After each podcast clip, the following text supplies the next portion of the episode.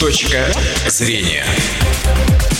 Э, Добрый день, друзья. В Ижевске 13 часов 34 минуты. Это программа «Точка зрения». Меня зовут Алексей Осипов, и сегодня у меня в гостях Владимир Бельчиков, специалист детского технопарка «Кванториум». Здравствуйте, Владимир. Добрый день. А, Сегодня мы поговорим о всероссийском чемпионате по дополненной и виртуальной реальности, который прошел в Великом Новгороде. Да. Проходил он э, на двух площадках в Великом Новгороде и в Москве. Мгм. Телефон нашей студии 59 63 63. Звоните и задавайте свои вопросы. Владимир, давайте для начала э, расскажем на- нашим радиослушателям, что такое дополненная и виртуальная реальность. Мгм. Ну, давайте начнем с виртуальной реальности, да, что это вообще за инструмент. Э, Инструмент э, достаточно интересный, который воздействует на все органы чувств э, человека для того, чтобы э, передать вот этот как раз-таки виртуальный мир. Ну, то есть попробовать то, что мы в реальной жизни не можем попробовать.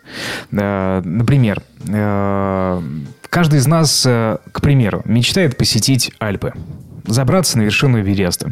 И, в принципе, у каждого есть возможность, но не у каждого есть средства для того, чтобы это сделать, желание, время, ну и прочие ресурсы.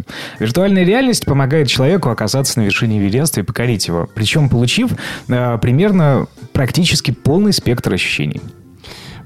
То есть он ощутит этот э, альпийский воздух, он почувствует холод. Если мы введем э, помимо картинки, да, э, ну, вот этого пространства, да, если мы введем еще и, например, подачу воздуха, схожего по составу с воздухом Альп или Эльбрус, ну, тогда да. Ну, то есть, смотрите, как в кинотеатрах у нас есть, пишут огромными 4D. буквами 5D, Да. там сейчас, по-моему, даже 6D есть. Вот что-то такое в этом роде, да?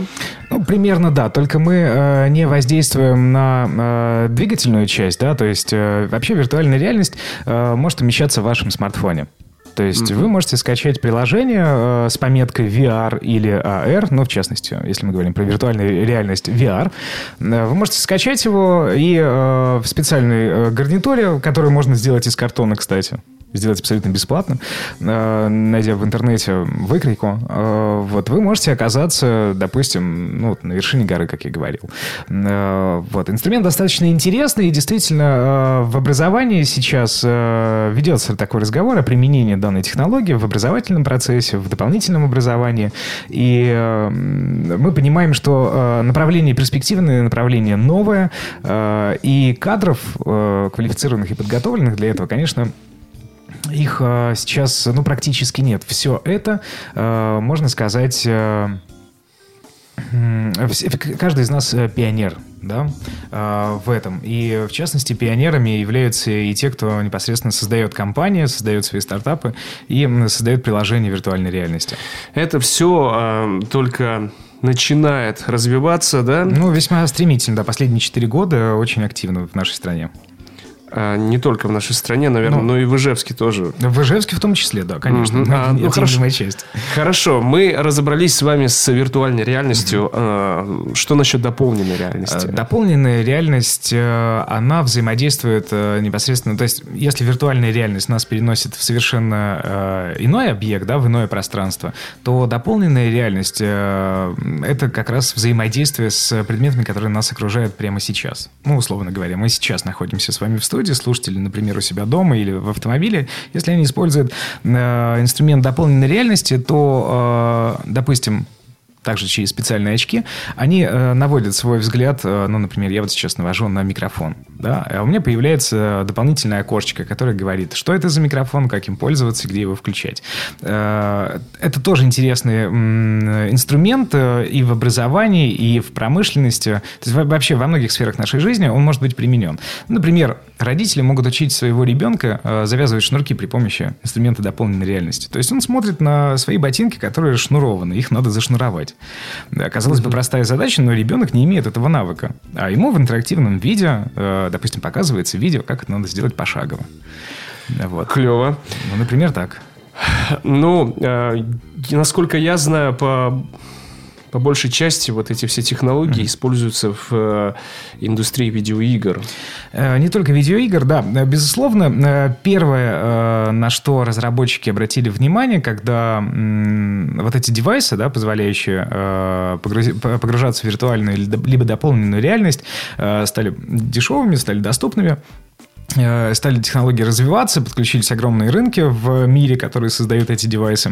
То есть от крупных производителей до скажем так, стартапов, э, конечно, обратили внимание на индустрию развлечения в целом. Да, не только видеоигры. Это, как вы сказали, допустим, кинотеатры 5D или там 6D. Э, но, э, безусловно, за каждой игрой это всего лишь момент апробации. Мы, мы пробуем, мы понимаем, как еще это может быть применено. И через развлечения, условно говоря, индустрия понимает интерес вообще жителей там, страны, мира к этой технологии, к желанию владеть ей и владеть ей каждый день. И поэтому он начинает развиваться, и сейчас уже это активно применяется ну, в абсолютно разных сферах. Например, э, мы сейчас э, разобрали с дополненной реальностью историю, когда ребенку надо, ребенка надо научить э, завязывать шнурки, на ботинках. А давайте представим э, сложную технику высокоточную, например, э, станок с программным управлением, да, с ЧПУ. И, э, безусловно, мы потратим определенное количество времени, это достаточно много часов для того, чтобы обучить человека работать с этой техникой. Э, мы можем выдать специальные очки, э, подготовить э, программное обеспечение, то есть приложение, да, через которое он в виртуальной реальности может абсолютно сделать все те же самые итерации, все те же самые действия, как в реальности. То есть, например, взять э, при помощи э, специальных джойстиков, э, взять, э, например, заготовку, установить ее, э, запустить станок, э, вытащить определенные детали и так далее. Э, то есть, ну, тем самым мы избегаем травматизма и поломки э, непосредственно станка, да, то есть э, все это достаточно в быстрой интерактивной форме. Мы сейчас, э, допустим, с вами, да, э, ну, пытаемся ухватиться за какие-то технологии в нашем возрасте. А дети уже, можно сказать, рождаются со смартфоном в руке. Для них этот мир, он абсолютно понятен, и э, любой инструмент, который появляется новый, они им овладевают в силу э, возрастных особенностей, культурных моментов намного быстрее, чем мы. Поэтому действительно там через 5, 10, 15 лет это будет уже просто данность. Что именно в такой форме будет проходить обучение. Это получается такой своеобразный видеогид, который наглядно может показать человеку, ну, на, на примере mm-hmm. промышленности, да, как mm-hmm. мы с вами разговаривали, как и что нужно делать. Самое главное, что он не только может показать, а человек может взаимодействовать с этим mm-hmm. миром. Вот это э, очень важно. Э, это также помогает в образовании. То есть э, представим наш учебник, который был проиллюстрирован, и э, руки практически каждого стремились там что-то дорисовать, да, э, к портретам, э, которые находились в учебнике. А сейчас достаточно навести, допустим, смартфон, и э, сложная, к примеру, физическая формула или э, химический опыт, да, который э, не может позволить, допустим, устройство лаборатории той или иной школы или образовательного учреждения, да, мы не говорим только про школы, э, провести его. То есть нет таких э, реактивов, там, нет э, необходимой компетенции, возможно, либо еще что-то. То есть есть какие-то ограничения. То э, ребенок может навести свой смартфон на, условно говоря, текст печатный, где написан этот эксперимент, и увидеть его воочию, как он происходит, увидеть все эти реакции. Это действительно удивительно, потому что буквально 20 лет назад мы с вами даже и не думали, что будут такие технологии. Давайте перейдем к, к самому чемпионату. Расскажите, что проходило э, на этих площадках, кто принимал участие? Ну, вообще, это был э, первый всероссийский э, фестиваль э, дополненной виртуальной реальности. И э, там было представлено э, 25 регионов, э, порядка 140 школьников э, из 25 регионов. Э, представляли различные технопарки. Э, целью э, этого фестиваля, ну, внутренняя задача этого фестиваля заключалась в том, чтобы э, посмотреть вообще, как обстоят э, дела, да, условно говоря, на этом поприще виртуальной дополненной реальности, как эта технология овладевает детям и какого уровня компетенции преподавателя. То есть отчасти проверялось и это. А, основная задача и кейсы, которые решали ребята на протяжении четырех дней, фестиваль проходил с 28 февраля по 3 марта, а, ребята решали следующий кейс. То есть э, сперва мы отправились в Великий Новгород. Э, и там совместно с э, губернатором и Министерством образования было подготовлено вот какое задание. Разработать туристические маршруты, да, ну, либо сделать приложение, способствующее развитию туристического потенциала Великого Новгорода и закрепление в сознании его как исторического сердца России. И действительно, со стороны организаторов были э, предоставлены экскурсоводы, были представлены э, культурологи, археологи. Э, доступ во все музеи мы получили абсолютно бесплатный. И в течение первых двух дней, когда мы находились в Великом Новгороде, задача всех участников была собрать необходимый контент для своих приложений, видеоэкскурсий в 360, ну и так далее. Каждый под своей задачей набирал видеоконтент. Ну и вообще контент, который необходим.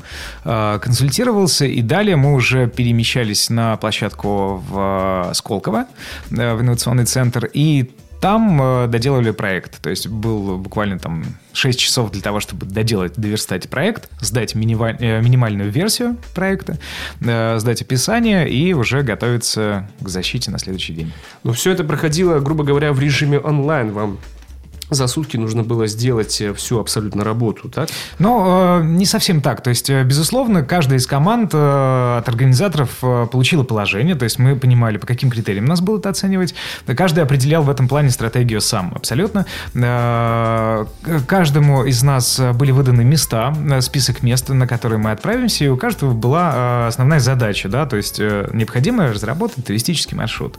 То есть, соответственно, была некая подготовительная, подготовительный этап этап. То есть мы понимали, что мы будем делать. Э, в частности, наш подход, э, ну, он отличался немножко от подхода других ребят, и э, стратегия была выбрана ну, поскольку мы стали победителями, была выбрана верной. Мы распределили роли, точнее, ребята, э, наши воспитанники и учащиеся школы номер 16 и 56, э, выбрали следующую тактику, то есть мы распределили роли следующим образом. У нас были менеджеры проекта, у нас э, был программист, были операторы и был дизайнер и видеомонтажер.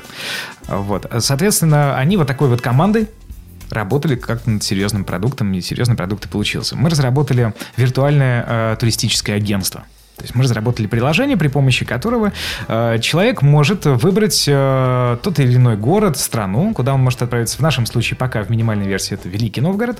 Э, он оказывался сразу же на карте того маршрута, который мы э, подобрали. По Великому Новгороду он был в виде сердца. То есть если соединить все точки, он будет напоминать сердце. Э, соответственно, там было представлено возможности масштабирования перевод на другие языки, на иностранные языки. Э, человек мог развернуто посетить э, Национальный музей Великого Новгорода и Музей изобразительных искусств, а также прямо в приложении выбрать э, отель от э, экономного до э, премиум класса. Э, друзья, к сожалению, наше время подошло к концу. Напомню, что у меня в гостях был Владимир Бельчиков, специалист детского технопарка «Кванториум». А меня зовут Алексей Осипов, и я прощаюсь с вами. Точка зрения.